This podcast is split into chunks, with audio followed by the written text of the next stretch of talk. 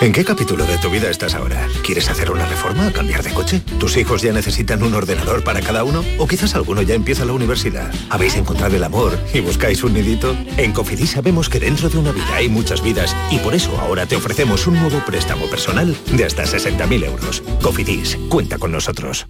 Yo ruedo, tú ruedas, el... ¿Y nosotros? Seguimos rodando. Un décimo Salón del Motor de Ocasión de Sevilla, del 28 de octubre al 1 de noviembre. Turismos, motocicletas y vehículos profesionales, kilómetro cero seminuevos y de ocasión de las principales marcas y modelos. Un décimo Salón del Motor de Ocasión de Sevilla, del 28 de octubre al 1 de noviembre en Fibes. Seguimos rodando. En cofidis.es puedes solicitar cómodamente hasta 60.000 euros. 100% online y sin cambiar de banco. Cofidis, cuenta con nosotros. La actualidad y las novedades en salud. Las noticias sobre investigación médica, prevención, terapias y un consultorio para responder a tus dudas. Envíanos tus consultas en una nota de voz al 616-135-135. 616-135-135. Por tu salud con Enrique Jesús Moreno. De lunes a viernes desde las 6 de la tarde. Quédate en Canal Sur Radio, la radio de Andalucía. Oye, Harry, ¿sabes que ya puedes descargarte la nueva app de Canal Sur Radio? ¡Qué maravilla! ¿Has oído eso, Marlenber? ¡Ole, su primo! Ahora mismo me la bajo. En la nueva app de Canal Sur Radio, Harry, puedes escuchar los cinco canales de la radio pública de Andalucía. Canal Sur Radio, Radio Andalucía Información, Canal Fiesta, flamencoradio.com y Canal Sur Radio Música. Y además todos los podcasts, la radio a la carta y la programación local de todos nuestros centros. Harry. No esperes más y hazte ya con la nueva APP de Canal Sur Radio. Sí, señor. Quédate en Canal Sur Radio, la radio de Andalucía.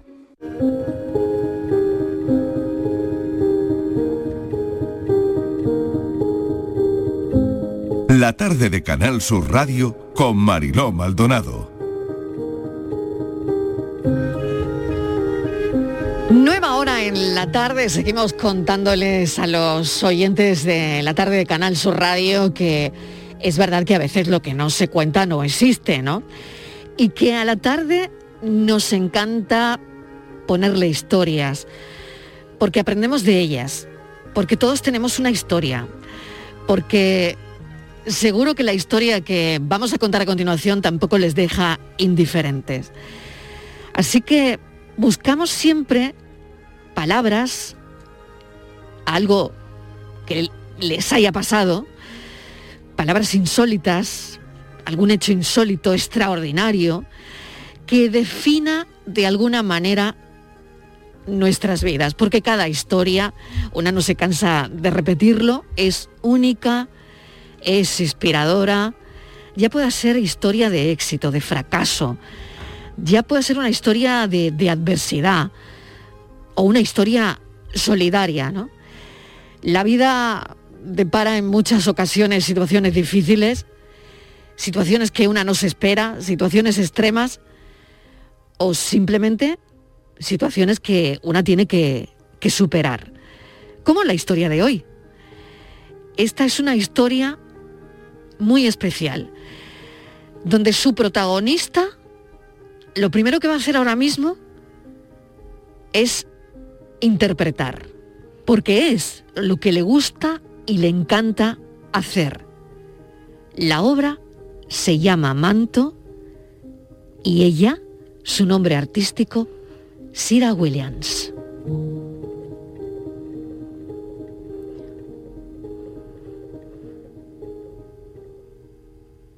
Como el mar devuelve a la tierra lo que de la tierra fue a parar al mar, así me despierto. Como un pecio que espera ser descubierto por las manos de quienes lo hundieron en medio del océano, así me presento.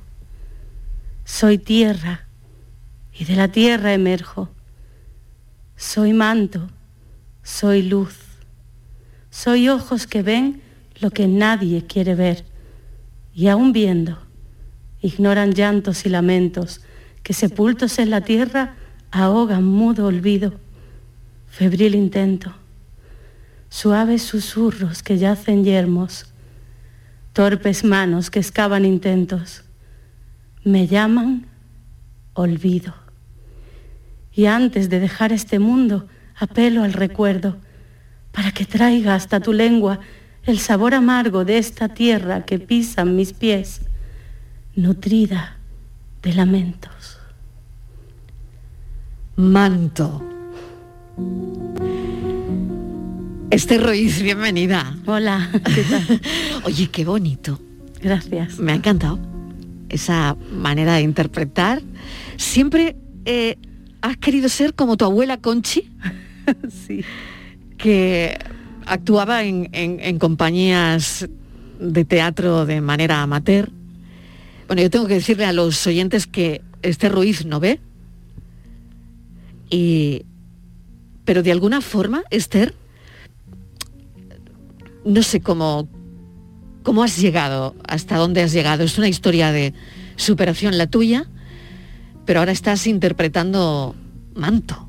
Sí, sí bueno, yo quería ser actriz como, como mi abuela desde pequeña. Lo que pasa que no, no se pudo, en ese momento no, no pudo ser. Y bueno, cuando perdí la vista con 23 años, fue cuando descubrí que en la 11 había un grupo de teatro. Y allí empecé. La verdad que me acogieron con los brazos abiertos y tuve unos compañeros y una directora magnífica que me enseñó muchísimo, prácticamente todo lo que sé. Y bueno, luego hemos ido evolucionando poquito a poco y ahora pues produciendo mi propio espectáculo, que es lo que quería. Esther, ¿cómo, cómo se pasa de ver a no ver? Eh, ¿Cómo es ese, ese proceso? Porque, bueno, hablamos o hemos entrevistado algunas veces ¿no? a personas que lo son de nacimiento, ¿no? Pero ¿cómo, cómo se pasa del proceso de tener visión, de, ver, a, no poder hacerlo? Mm, muchas veces me dicen que, que no se me nota que me haya afectado que no es verdad, claro. Pero bueno, mm, yo dejé de ver en seis meses. Un día me desperté y no veía por el ojo derecho y bueno, me fui a urgencias y ya empezamos con muchas pruebas, mucho láser, mucha operación y al final pues mm, veo muy poquito, un 0,5%, 0,05% en el ojo derecho. Es el único por el que veo y bueno, luces, sombras, mm, contrastes de colores, alguna cosa así, pero poco más. Y mm, bueno, es un proceso muy duro, es muy duro porque tienes que aprender a todo.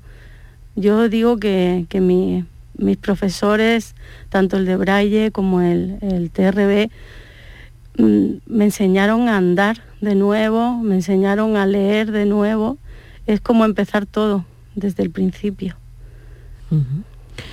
¿Cómo era tu vida hasta entonces, Esther? Mm, porque esto te pasa cuando tienes cumples 26 años y a partir de ahí, ¿no? Pero hasta entonces Sí, bueno, con 23. Con 23. El proceso empieza con 23. Con 23, sí. Yo estaba trabajando en una inmobiliaria de auxiliar administrativo, aunque soy peluquera de profesión. Pero bueno, en ese momento pues eh, buscándome la vida, estaba trabajando en, otra cosa. Y bueno, pues tuve que dejar de trabajar, tuve que dejar de hacer todo. Y, yo pues cuento siempre eso, que, de, de la experiencia de perder la visión fue cuando conseguí hacer mi sueño realidad. Que parece como, bueno, te vamos a quitar esto, pero te vamos a dar lo que más quieres. Fue una cosa así. Qué interesante es eso que, cuentas, Esther, ¿no? Como, la vida, eh, al final, de, alguna manera, no lo sé, nos va dando y quitando, ¿no? Por, resumirlo de, una manera rápida. Y a ti te da lo que tú más querías que es la interpretación. Así es. Eso es. ¿Cómo llegas ahí? Mm, ¿Lo decides de repente? eres tú la que dice, bueno, esto me ha pasado, pero ahora voy a hacer lo que yo quiero. ¿Ha sido una búsqueda? ¿Ha sido el buscarte a ti misma también de alguna manera? Bueno, sí, cuando llevaba un, tiempo en la 11, me dijo la chica de animación sociocultural que había un grupo y dije, no, mm, no puede ser, yo no lo conocía. Digo, pero hay un grupo aquí, sí, sí, baja, que te hagan una prueba y, y dije, voy, pero voy ahora mismo. Yo no sabía si valía para esto o no, pero era lo que quería hacer. Y fue también, yo creo que, me ha ayudado muchísimo a superar, a, a, vivir con, la ceguera, porque es como tienes un soplo de, aire, de, de, algo que dices, ay, vale, ya, ya no, no puedo ver o hay ciertas cosas que a lo mejor no puedo hacer, pero puedo hacer esto. Y encontrar algo que te llene hmm. en ese momento es, es una cosa muy bonita. Esther, y que te llene tanto, ¿no? Sí. Que de alguna manera te llene tanto, ¿no? Lo que has querido, lo que has deseado toda la vida. tengo que decir que eh, Esther, después de más de 15 años formando parte del grupo de teatro malagueño El Malecón, que integra actores y actrices ciegos, se ha embarcado en su sueño, en su verdadero sueño que arrancó eh, después del confinamiento y, está produciendo su propia obra que se llama Manto. ¿Qué quieres decir con manto? Bueno, yo quería contar cosas diferentes. Yo todo lo que hago me gusta, todas las obras en las que estoy me gustan, pero yo quería hacer algo diferente, quería hablar de, algo que, me importase a mí, de verdad. Y bueno, Manto es como un homenaje, un pequeño homenaje por mi parte, a, esas mujeres de la generación del 27 que fueron silenciadas, olvidadas.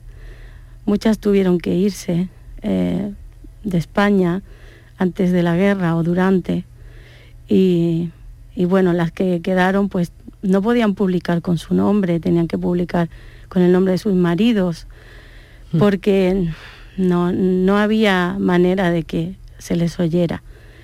Entonces, mm, yo al principio quería hablar de hombres y mujeres, porque me parecía que, era lo, eh, lo, justo, pero luego pensaba, bueno, tú dices Federico García Lorca y todo el mundo lo conoce, o Miguel Hernández. Eh, todo el mundo sabe de quién estás hablando. Pero si dices Rosa Chacel hmm. o Josefina de la Torre, la mayoría de la gente no sabe de quién hablas. Entonces pensé que, era el momento de, hacer algo así. Y estoy muy agradecida a, a, todos los que me han ayudado. Me ha costado, me ha costado bastante, muchos meses, mucho trabajo, pero todos los que han estado conmigo eh, tienen mi agradecimiento para siempre, porque hemos hecho algo muy bonito.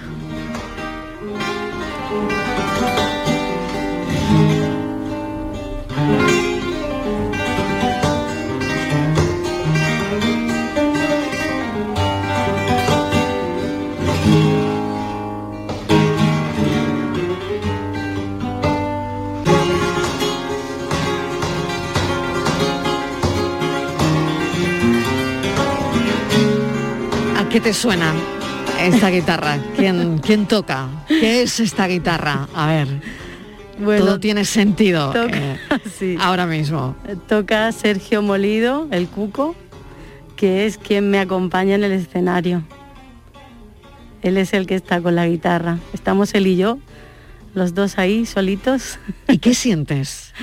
¿Hay una soledad del artista en el escenario? Mm, la verdad es que en esta obra no.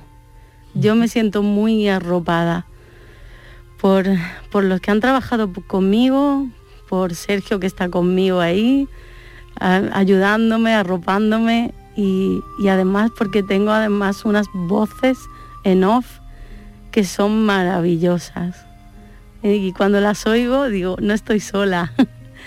sí, están acompañándome.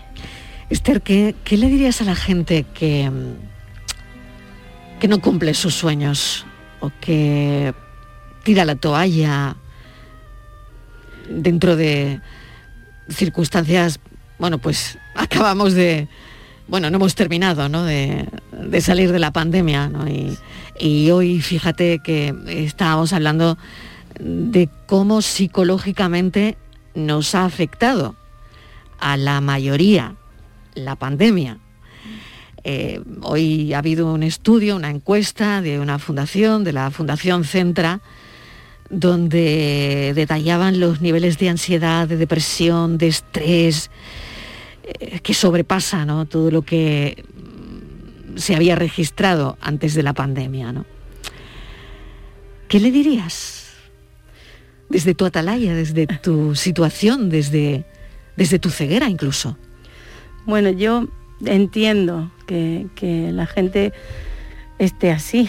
Yo lo puedo entender, puedo, puedo ponerme en el lugar de ellos. Yo la pandemia, mmm,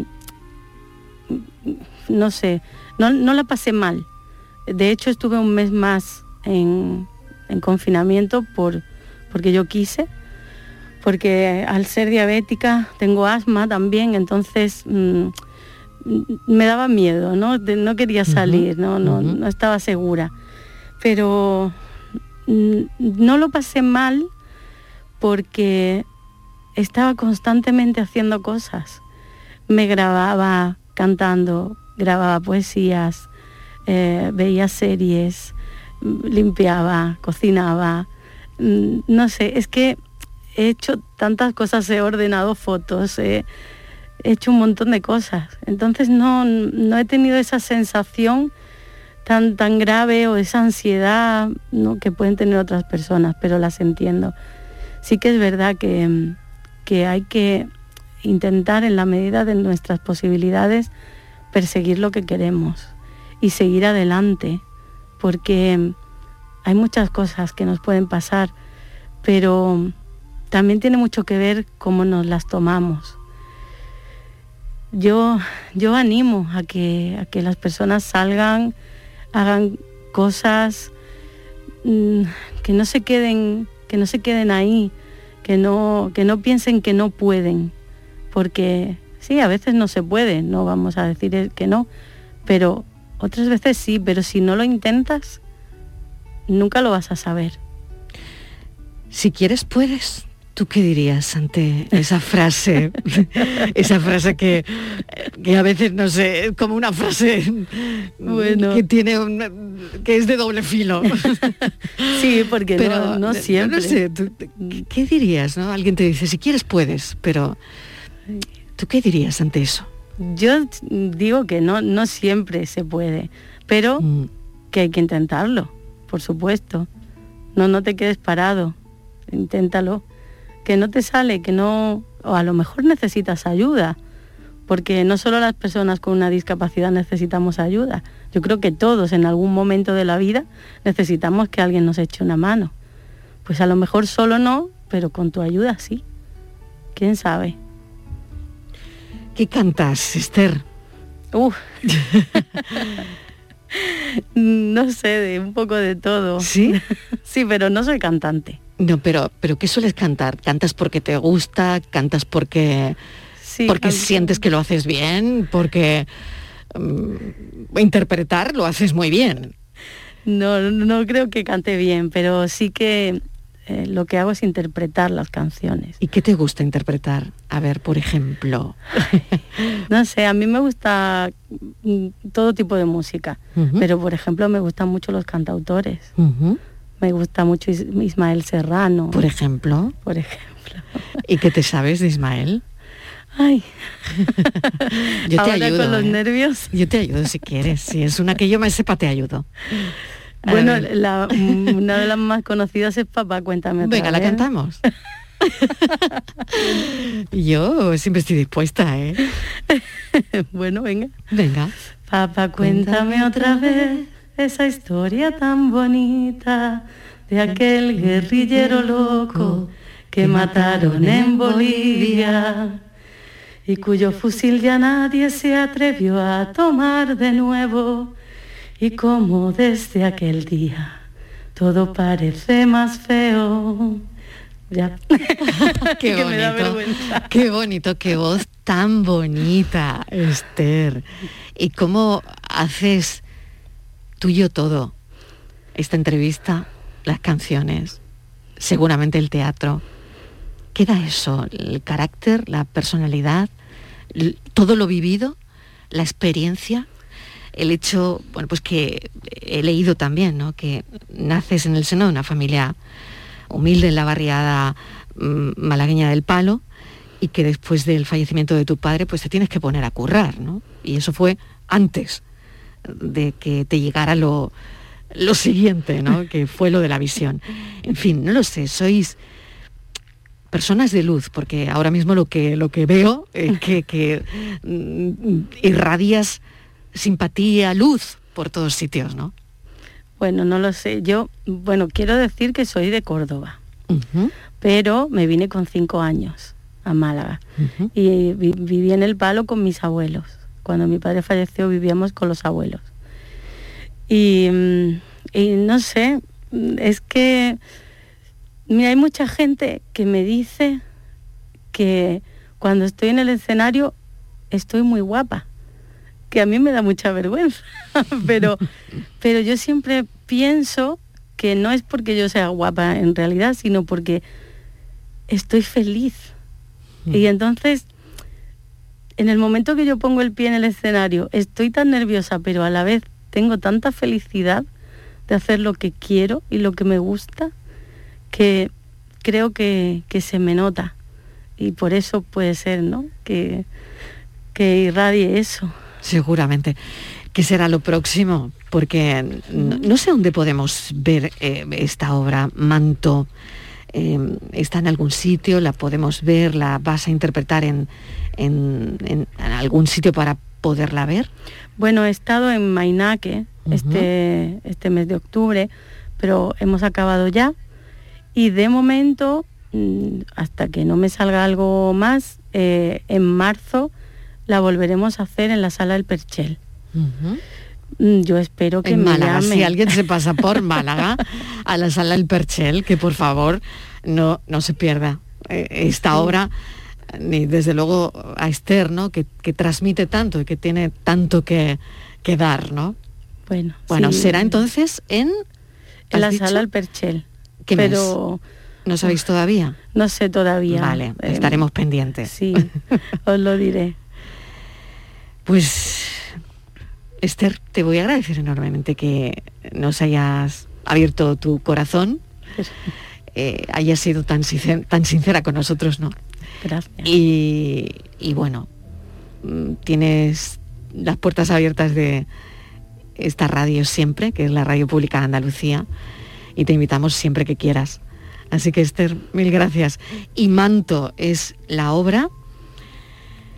Ella está con su guitarrista y no necesita más porque lo importante es, como decimos nosotros, llenar el escenario. Y creo que eso lo tienes totalmente conseguido. Muchas gracias. Que nos llamen, por favor. Claro. Que tenemos ganas de actuar. Claro, oye, eh, aprovecha algún productor, algún productor que esté Nada, que no- escuchando la radio en este momento. Que nos llamen de, de donde quieran. Claro, aprovecha. vernos y, y que actuemos, pues ya está. Que se pongan en contacto conmigo. Tienen mi, mi Facebook, que es este Ruiz Jurado, o Cira Williams, que también tengo el mío profesional. Y mi directora y director, bueno, mi directora que es Pilar Esteban, la Pili, que es muy conocida aquí en Málaga. Y, y también se pueden poner en contacto con ella.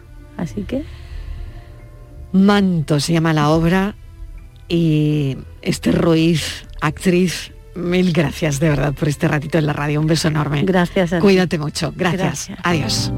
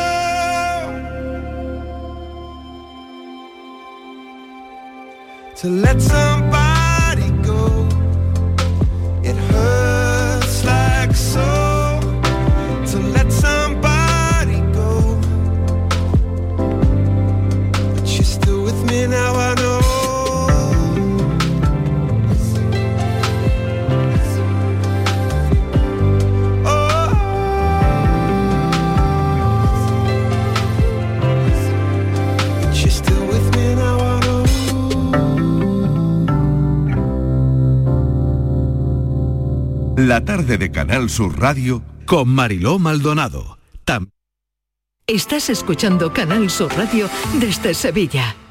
Estrés, reuniones, planificaciones. Respira. Si eres autónomo, en Caja Rural del Sur te ofrecemos la tranquilidad que necesitas. Cuéntanos tu caso y nos encargaremos de todo. Te esperamos en nuestras oficinas. Caja Rural del Sur. Formamos parte de ti.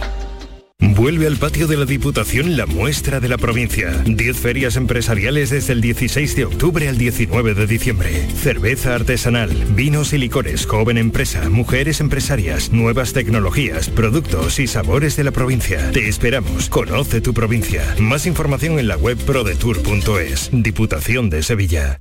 Yo ya no pago por mi consumo y digo chao, digo chao, digo chao, chao, chao, a tú lo mismo.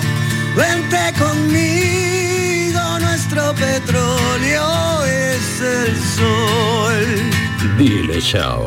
Bienvenido al autoconsumo. Dimarsa.es Tus programas favoritos están en la web y en la app de Canal Sur Radio, la radio de Andalucía en Sevilla.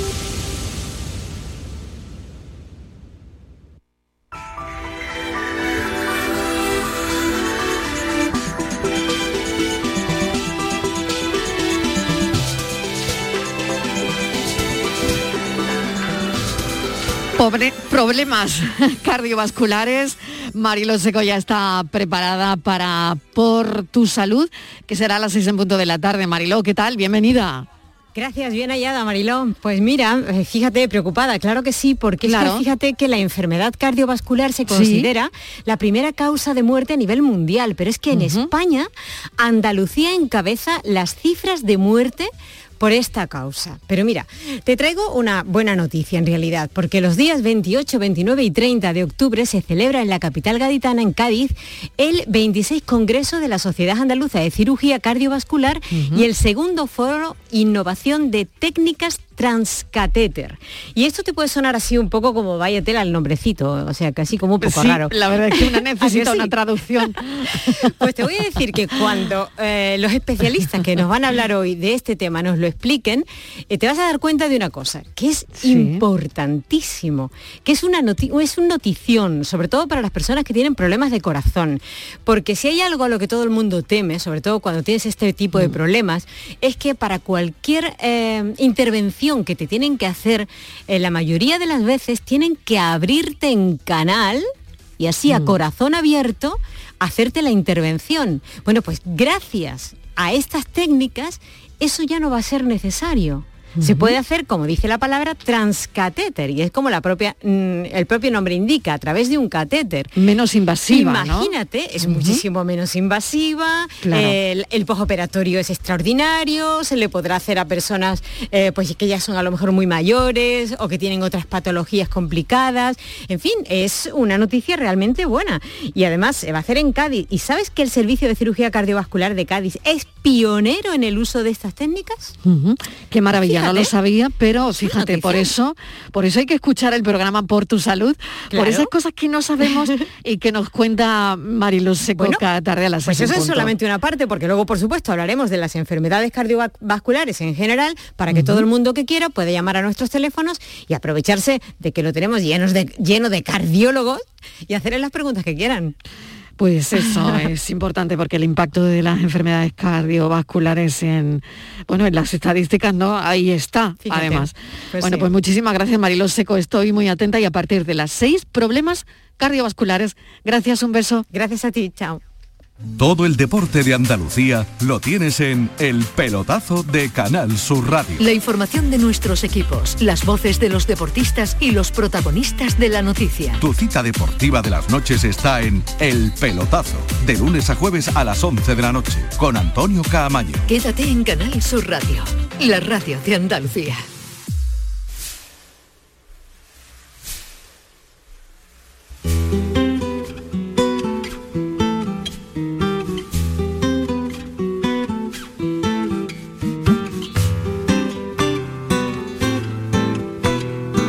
La tarde de Canal Sur Radio con Mariló Maldonado.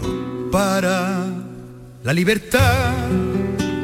Sangro, lucho, pervivo para la libertad. Mis ojos y mis manos como un árbol carnal, generoso y cautivo, doy a los ciudadanos para la libertad. Siento más corazones que arena en mi pecho, dan espuma a mi vena y entro en los hospitales y entro en los algodones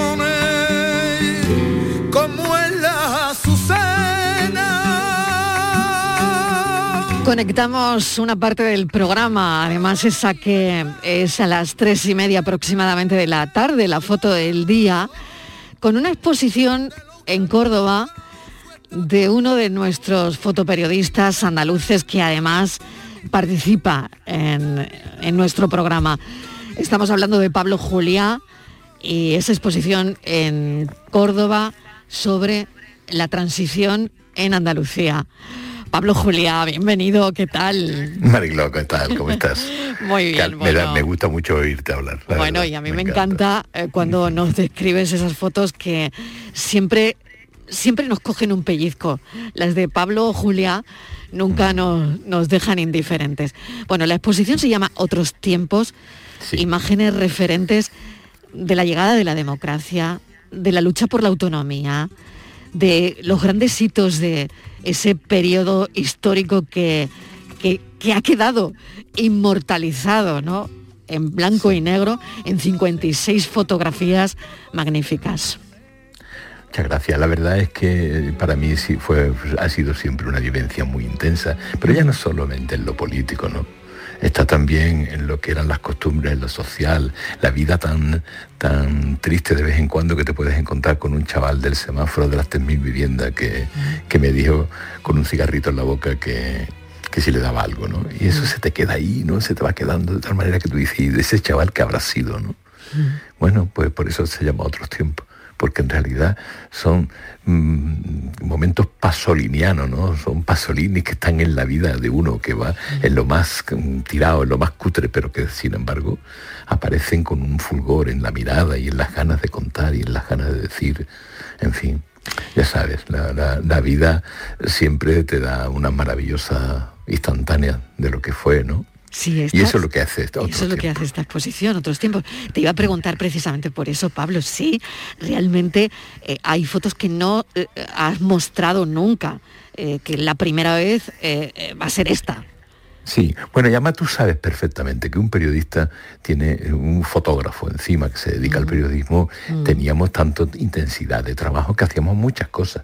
Y claro, cuando le das la vuelta a los archivos, los empiezas a mirar, que ya no tienes el compromiso de tener que sacar el gol, como decíamos entonces, ¿no? En la pelota entrando por la puerta, ¿no? Sino que íbamos buscando también otras cosas.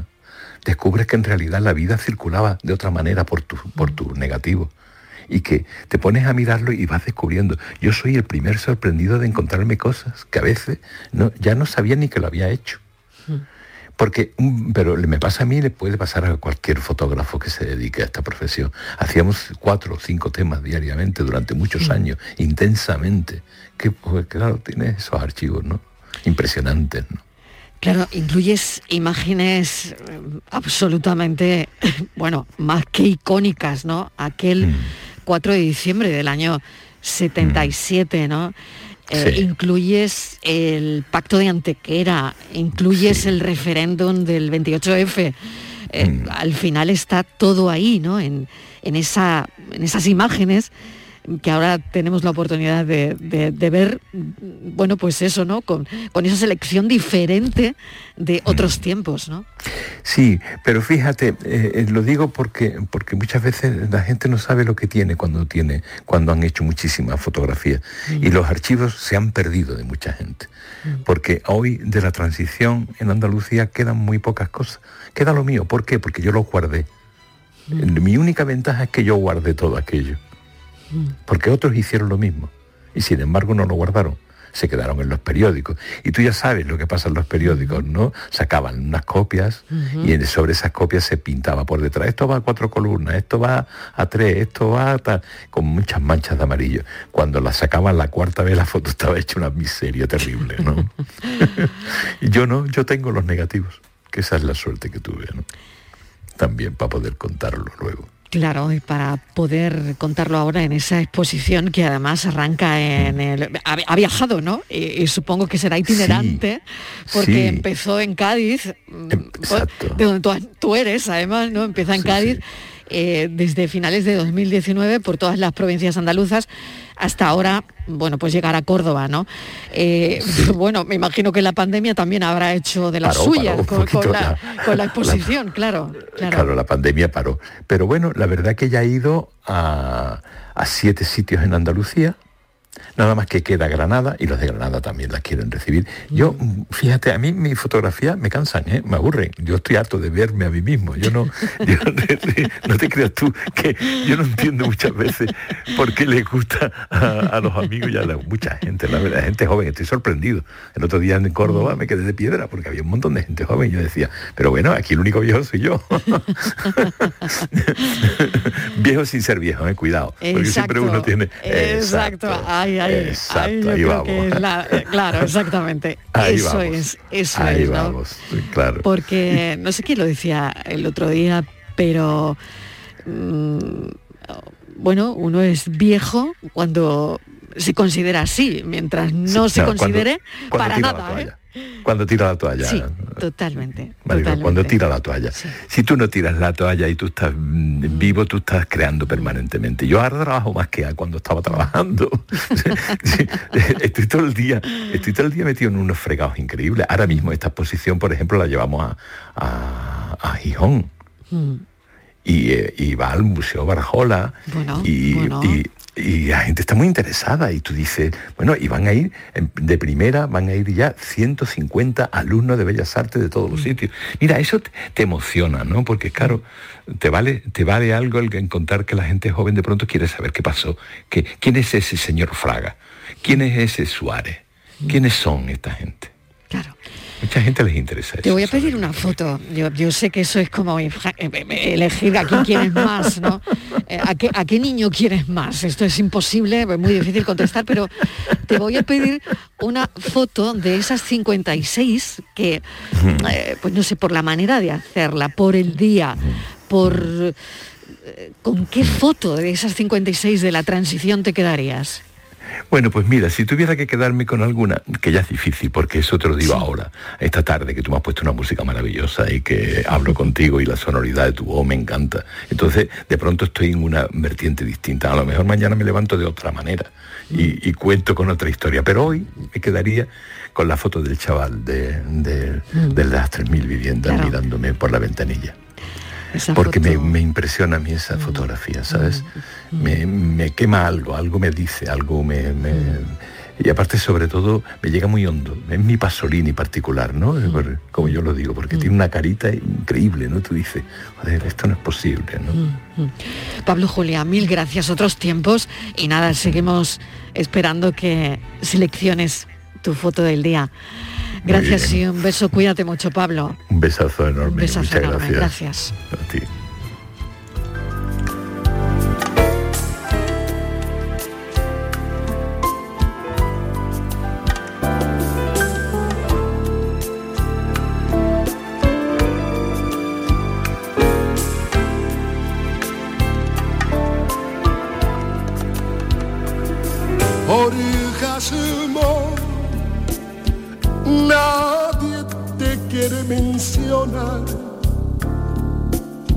Y sin embargo, te quieren disfrutar. Orgasmo, como quisiera describirte. Pues ya saben los oyentes que en este programa pasamos de una cosa a otra eh, sin... Bueno, fíjate, hablábamos de la transición. A veces aquí sin ello, ¿eh? Sí, sí, aquí sin a Aquí veces de sin golpe. ello porque la única transición que ha habido ahora mismo es este bolero que habla del orgasmo. Exacto, que es de lo que yo vengo a Claro, hablar. y entonces, claro, me ha dicho Fran directamente con Borja, digo, no, no, si ya, si ya, si ya, ya me he dado cuenta, me he dado cuenta que la cancioncita y el bolero tenía su cosa para hablar de las cosas del amor, claro. Y no sabemos si reír. Y no sé si esta es la canción o el bolerazo que ha elegido Estíbaliz Martínez para ilustrar este momento del programa. ¿Has sido tú, Martínez? No, yo había, No, no yo había tú. elegido otro. Vale. Entonces, Había- porque ¿e- como ha dicho Borja, quién ha sido? Ha dicho Borja, vamos hablar, a definir lo que es un buen orgasmo. Digo, yo Claro. estaba buscando algo con Vale, el Satisfyer. es que- es que en este pero equipo- todavía nadie le ha dedicado una canción al Satisfyer. Exactamente. Bueno, Aún, e- e- aún. este equipo es alucinante, porque claro, uno pone la idea, el otro le busca la música y tal, y todos en connivencia siempre. Sí, porque, sí, así, Pero, tal cual. porque esto lo ha elegido el Hernández. El Hernández lo ha No me lo elegido. puedo míralo. creer. Hernández, y Hernández, ¿cómo vamos? Pero Mariló, Mira, mira, mira, escucha, escucha. Para morirme de placer. Hoy como antes y al mismo tiempo renacer junto al orgasmo de mi amante. Bueno, ya me explicaréis. Ya me explicaréis. ¿sabes? Martínez, ¿qué me estabas diciendo antes de escuchar el, el estribillo Pues no sé, y esta oda porque- al orgasmo que se está marcando este hombre? Es que Borja, cuando A le ver. preguntamos qué vas a proponer hoy, dice que va a definir lo que es un buen orgasmo, y le digo, no me digas que lo vas a conseguir, porque es lo único que creo que no tiene definición. Es lo único que no ha hecho este programa todavía. Mira que la Definirlo, gente definirlo, mira que hemos hecho cosas y todo eso, pero no sé. Pero tiene A ver, definición. No, a ver, como el bueno, además a mí me gusta, mm, sabéis, poner títulos así tal para luego Sí. cargármelo yo mismo.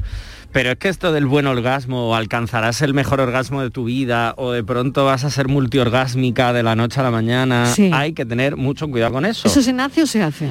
De- Depende de la persona, depende del contexto, depende del físico, depende del tiempo, del clima, de la alimentación, es que depende de muchas cosas. Ah, depende de la alimentación También, también. también, también. Ah, Entonces bien, hay que tener bien, en no cuenta que cuando hablamos de, de los orgasmos no es que sean mejores ni peores o que lo haya mejor o peor por definición. Depende de que... Depende del momento, depende de la persona, depende Vamos de con quién lo tengas. claro, es que al final, a ver, a ver, decir que si tú te tomas un buen queso, un buen jamón para cenar, tu orgasmo va a ser diferente. Así Martínez, tomas- que aquí entre Así broma y broma la verdad uno- asoma. ¿eh? Ah, si te tomas unos huevos fritos con patatas fritas. ¿Qué hay que tomar? Oye, pues eso depende del gusto de cada cual, porque es que yo siempre digo lo mismo, ¿por qué elegir? ¿Por qué no pueden ser esos huevos esos fritos con sus papas y su cena queso y su jamón? Claro. ¿Por qué elegir? No, que al final hay una parte Pero si física. la Martínez y yo nunca cenamos, casi. Pues, Por pues ejemplo. entonces ya ahí no hay energía para nada. Ah, y ¿no? el orgasmo requiere mucha digo, energía. Martínez, esto O sea, no hay va que bien. cenar. Esto no va bien. Primero hay que cenar, ¿no? Hay que cenar. Hay que empezar cenando. Hay que empezar Bueno, cenando. comiendo, dependiendo de la hora de cada uno. Claro. Pero eso hay que Claro. tenerlo claro, que no es que sean ni mejores ni peores, ni que los haya maravillosos y no lo sean, sino que cada cual tiene que ir descubriendo cuál es el suyo. Y luego hay que ten- ten- tener en cuenta que hay una parte muy física, que es corporal, que la tenemos todos y todas, pero luego también una enseñanza muy social. De hecho, hasta que no salió el Satisfyer y tal, no se hablaba tanto del orgasmo femenino, no se hablaba tanto del clítoris, no se nombraba. Oye, pues hace muy poco, ¿eh? Pues hace dos años, creo, que fue cuando tuvo el boom, justo antes de la Sí, pandemia. sí, porque Pues nos mira. hemos revolucionado con el Satisfyer, Claro, pero es verdad. Que hicimos aquí la tarde que lo hicimos La aquí, que se nos iba a caer el teléfono. Pues te claro. voy a decir una es cosa. verdad, pero sí. no, no, o sea, solamente tan poco tiempo. Tan o sea, poco tiempo. Bueno. Y siempre se ha dicho ¿no? que, que los orgasmos masculinos son muy finalistas y hay que entender, por ejemplo, que los hombres estamos muy acostumbrados a, a tener orgasmos junto con la eyaculación, pero por ejemplo existen, y los hay, y se puede hacer con práctica, eh, orgasmos lejos, entre comillas, de la eyaculación. Que eso se puede hacer, eso se puede trabajar. Pero claro, Eso no será ¿Qué el pasa? sexo Que- tántrico. no llega a ser incluso sexo ¿Qué tántrico. es eso del sexo tran- Una cosa tántrico? muy rara, Marilo. Sí. Pues una que llegas a tener esa- ese nivel extremo de Sí. eh, orgasmo Sí. sin eyacular y, y de un nivel mucho, a veces sin penetración, de un nivel mucho más de conciencia plena y Como de- espiritual. Sí, que también es físico, pero hay una parcela mucho más espiritual. Explica muy a grosso modo, esto es mucho más profundo. Pero realmente es así, entonces al final es importante cuando hablamos de los orgasmos que entendamos que no hay un tipo de orgasmo, que no hay un orgasmo mejor ni peor que otro, sino que cada persona tiene que ir descubriendo cuál es el suyo. Y Pues- dentro de ese descubrimiento está esa parte social que, que castra mucho, sobre todo a las mujeres, y que a nosotros nos fuerza a tener esas relaciones sexuales tan finalistas. Bueno, yo conozco mujeres, a ver cómo se lo explicas ahora, qué respuesta ver. le das. A ver. Eh, más de una, Tiene ¿eh? tres minutos. Que- que Tres en minutos, alguna ocasión, Uno y medio y otro y en medio en para la reuniones, respuesta. En reuniones de mujeres, alguna Sí. ha dicho, la pregunta que no es nueva, os va a sonar a todos, ¿cómo sé si tuve un orgasmo? Cuando lo tienes lo sabes. Ah. El problema es que cuando... Entonces no lo han nos- tenido, claro, pero ¿a que esa pregunta a ti también te la han hecho? Sí, claro. Vamos, no me la han hecho a mí, y la han planteado sigue- en grupo. Y se sigue haciendo. Cuando lo tienes lo sabes. El problema es que eh, las mujeres estáis muy condicionadas socialmente. Vuestro cuerpo está mm, construido para el placer. Tenéis un órgano dedicado única y exclusivamente al para el placer que es el clítoris. O sea, que el clítoris no es un botoncito, no es un interruptor. Es un órgano dedicado al placer. Pero socialmente se ha castrado mucho el clítoris y se ha hablado muy poco hasta hace relativamente nada. No estaban ni siquiera incluidos en los libros de texto, en los institutos. De hecho, yo voy cuando voy a, a mis talleres a los institutos, muchas veces sí, lo saben, saben lo que es, pero no saben dónde está, no saben cómo esa estimulación, no saben eh, eh, cómo llegar a ese placer, porque estamos muy enfocados en la penetración y en la durante la penetración no hay una estimulación del clítoris. Entonces al final, eh, el- el- cuando hablamos de, de orgasmo, pues vuelvo a decir, hay que explorar y hay que experimentar. Y con las personas que se preguntan, pero yo, sobre todo las chicas, yo he tenido un orgasmo, cuando lo tengas lo sabrás. Pero además que lo vas a notar. No, no, no va a haber duda. ¿Y un orgasmo arruinado qué es? Pues si te digo, pues si te digo la verdad, me, me- pillas que no lo sé. A ver, ¿Eso a ver, No, no lo he escuchado en mi vida. arruinado. Eso sí que no lo he escuchado en, ¿En mi qué vida. contexto? No lo Yo sé, solo entendería no lo como sé, un Marilo. coitus, ver, coitus eh, interruptus, pero... ¿En qué contexto? Eh, Dice pues no tengo ni idea, porque yo en alguna ocasión leí a alguien que tenía orgasmos arruinados, o hablaba alguien de los orgasmos arruinados. Y como no me interesaba, no lo leí, Marilo, me quedé No, porque con la el ruina, titular. la ruina a nosotros no nos interesa nada en absoluto, no, Estivali. no, más bien no. Pero eso lo- bueno, el término sí que nos Sí, sí, interesa. ¿no? Eso lo, lo investigo, curioso, pero no lo había curioso, escuchado nunca. curioso, eso no, había ¿no? escuchado nunca, pero lo voy a, lo voy a investigar. Vamos, te- tú te vas de la sección aprendiendo cosas. Sí, sí, también, no, hombre, ¿no? además eso es lo mejor de todo, Pues claro que sí. eso. Sí, sí, sí, sí, sí, me lo acabo lo de apuntar. No la lo a semana que viene lo vemos, con Sí, sí, sí, detenimiento, sí. ¿No? Yo lo- Claro. alguien una vez decía eso, que había leído orgasmos arruinados y me quedé, ya me he acordado, ¿eh? me he acordado ahora. Y, y no sé, digo, ¿y esto qué será? Pues y digo, no entonces, vida. pero como no, ya te digo, como no me interesaba, no, no le presté mucha atención, Marilo. Bueno, No, no, nosotros ruinas no prestamos atención a nada que sea de la ruina. Ni arruinado Hombre, ni es nada. que el término, el término no. Ay, parece que es una práctica, dice, de... A ver, a ver. De, de, de, de, de, de- de- ¿qué ha dicho? Espérate, de sumisión, creo. Dice, Uh. dice, ¿qué quiere decir? Es una práctica de dominación. Uf. Uf. Bueno. Bueno, se puede tener a lo mejor algo que ver con el control Bueno, lo acabo de del poner ahora, ¿eh? orgasmo a- a- hacia la otra persona. Es decir, que tú tengas el, no lo sé, ¿eh? que tú tengas el control del placer de la otra persona. Eso sí pueden ser prácticas de dominación Claro, debe ser consentidas. el placer de uno y no del otro. Puede ser, pero eso, así, ¿no? O sea, eso hay que eso hay dedicarle, que dedicarle un, tiempo. un que tiempito porque hay que dedicarle investigarlo. Sí. Porque nos vamos ya. Borja Rodríguez, mil gracias. Mil gracias a El vosotras. sexo y la tarde del amor, eh, cada martes. eh, hoy, bueno, ha sido un poquito reducido. Bueno. La semana que viene más. Estivaliz, hasta mañana. Hasta Un mañana. beso. Pensamos.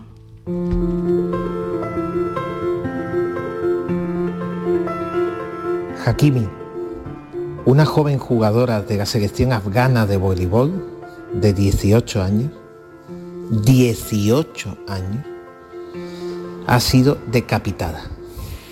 Sí, sí, decapitada por los talibanes. Su delito, ser una joven promesa, sonriente, llena de vida. No hace falta retroceder a los campos de exterminio nazi, ¿no? El horror, la muerte atroz, la impotencia más terrible está aquí, está aquí ahora. Y hemos abandonado a las mujeres afganas a su suerte. Sí, nosotros, el omnipotente occidente defensor de los derechos humanos, nosotros hemos abandonado a su población. Sí, que ya sé que después de 20 años perdidos hemos decidido irnos porque no hay nada que hacer. Pero que le digan eso a los padres de Hakimi, a los padres de las Hakimi que quedan por decapitar. Madre mía, qué desesperación. Perdónanos, Hakimi, perdónanos. Sorry.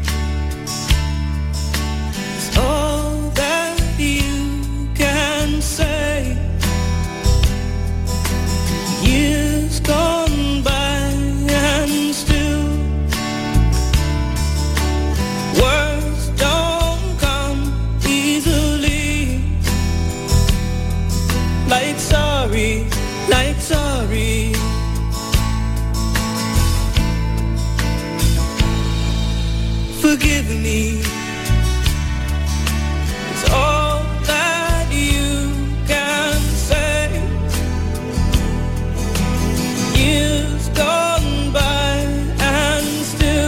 Esos pensamientos que no dejan indiferentes a nadie del escritor hoy, Jaime Aguilera, Aguilera, nuestro pensador de hoy. Jaime.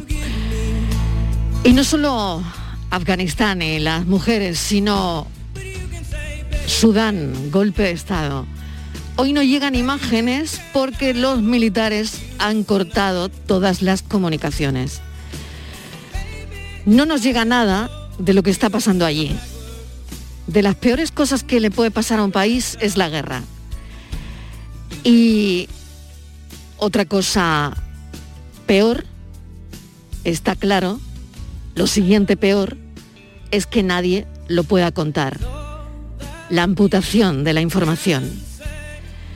Así que hoy poco veremos del golpe de Estado de Sudán, porque no van a llegar imágenes. Lo dejamos aquí. Yo también les voy a dejar pensando. Mañana a las 3 más. Muchas gracias. Adiós.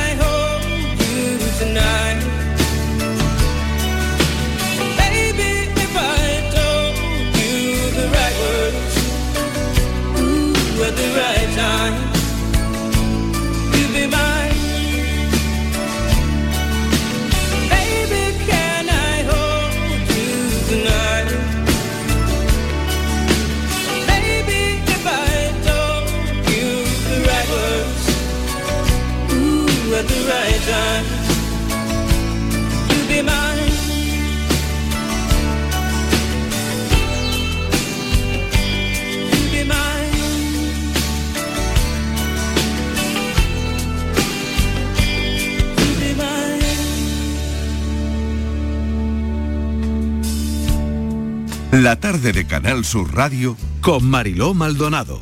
También en nuestra app y en canalsur.es.